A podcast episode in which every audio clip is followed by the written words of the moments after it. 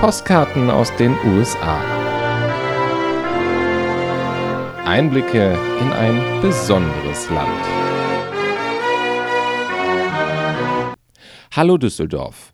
Ein Gespenst geht um in Amerika. Und dieses Gespenst heißt Donald Trump oder Hillary Clinton. Es kommt immer darauf an, mit wem man spricht.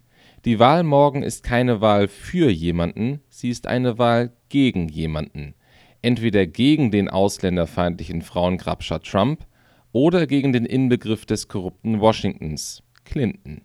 Das sind die Extreme, die den Wahlkampf beherrschen. Für viele Amerikaner ist es eine Wahl des kleineren Übels. Viele Demokraten sind längst nicht so begeistert von Clinton wie von Barack Obama oder Bernie Sanders. Aber die Angst vor Trump, sie schweißt zusammen und sie wird gerne verwendet, um Freiwillige auf die letzten Tage im Wahlkampf einzuschwören, so wie es der ehemalige Berater Obamas Chris Lu letzten Mittwoch getan hat. And so I could not be more proud of all of you. I could not be happier. I could also not be more scared, which is why I'm basically crisscrossing the country. And fear is a very powerful motivating force. And we do not want to wake up on the morning of uh, November 9th and, and see a President Trump. So um, work as hard as you can until then, and you get tired, and keep on working because this is not only policies at stake, this is our country at stake. Ganz ähnlich, nur in die komplett andere Richtung argumentieren Trump-Anhänger. Trump mag in ihren Augen zwar viele Dinge gesagt haben, die nicht politisch korrekt sind, aber vielen ist inzwischen völlig egal, was politisch korrekt ist. Sie feiern es eher, dass endlich jemand kommt, der in Washington aufräumt, der den Sumpf trockenlegt, wie Trump mit dem Hashtag Drain the Swamp fordert.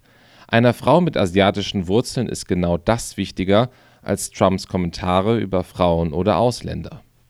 The Trump is the person who can bring some change in this country.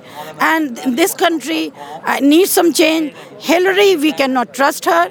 She, she is a sweet talker, but she can attack from the back.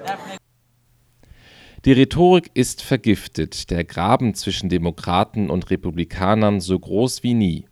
Und egal wer morgen gewinnt, ob Clinton oder Trump, die Wahrscheinlichkeit, dass sie den Graben zuschütten können oder wollen, ist gering. Für Amerika bedeutet das nichts Gutes. Das politische System ist darauf ausgelegt, dass es Kompromisse gibt. Es droht noch mehr Stillstand, noch mehr Hass.